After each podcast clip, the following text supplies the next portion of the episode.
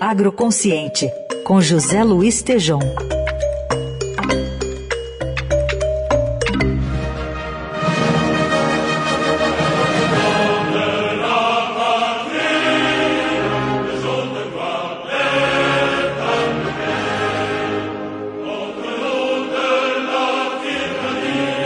Tejon pediu, está aqui com a gente, Tejon, para falar da coluna agroconsciente.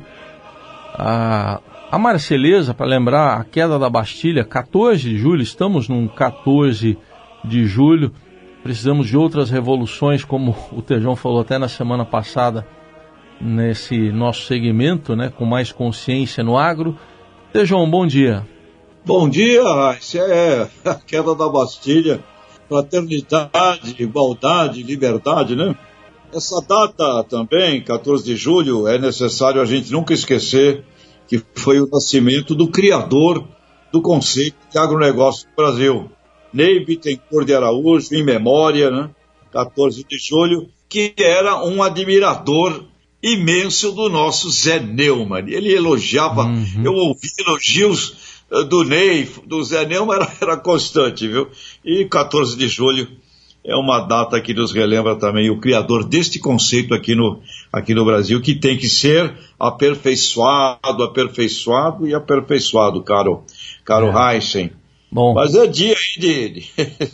É isso aí. De, de, outras mudanças também. Isso, uma boa lembrança que você trouxe aí do, do Ney, né? Mas, e coincide até com o noticiário, né? Porque hoje a gente vai falar de um acordo que foi feito para tentar destravar o, a criação do fundo de investimento das cadeias agroindustriais. Explica um pouquinho para a gente é, sobre esse acordo, o que, que ele pode representar em o Tejon?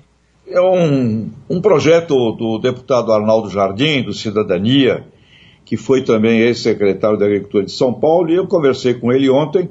Ele estava muito feliz porque chegou a um acordo para o FIAGRO, né, que é o fundo de investimentos das cadeias agroindustriais.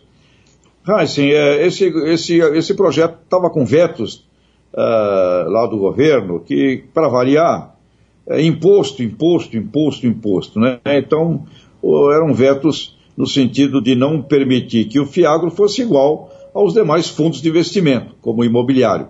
E já queria colocar uh, imposto uh, nas, na, nas, operações financeiras, enfim, é, dinheiro para o governo. E esse acordo foi firmado ontem e o, o Fiagro está aí agora liberado da mesma, da mesma forma como os demais fundos de investimento. E a grande comparação é a seguinte: nós não temos no Brasil dinheiro para investimento no, no agronegócio. É, os países ricos investem 720 bilhões de dólares por ano subsidiando seus agricultores. Aqui no Brasil a gente é governo falido, a gente não tem recursos.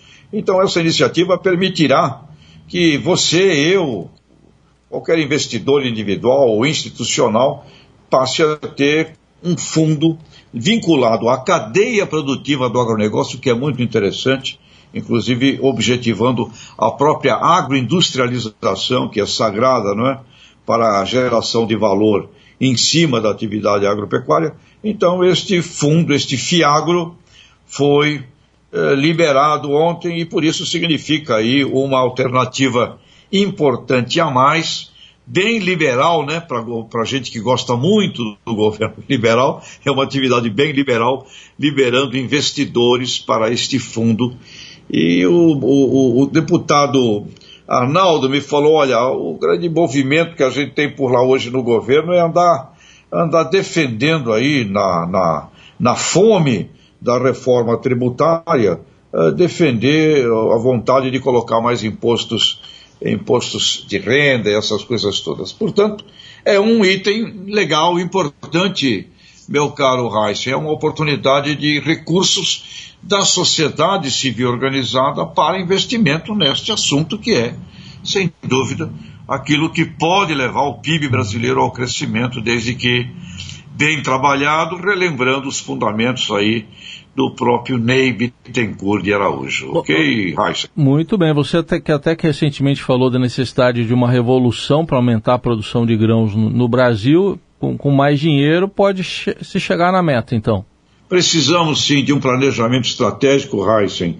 O pessoal tá, fica celebrando aí, ok, com, com o preço das commodities alta, com o dólar, que foi a 5,40, 5,50, 5,60, exportamos, exportamos mais carne, exportamos mais soja.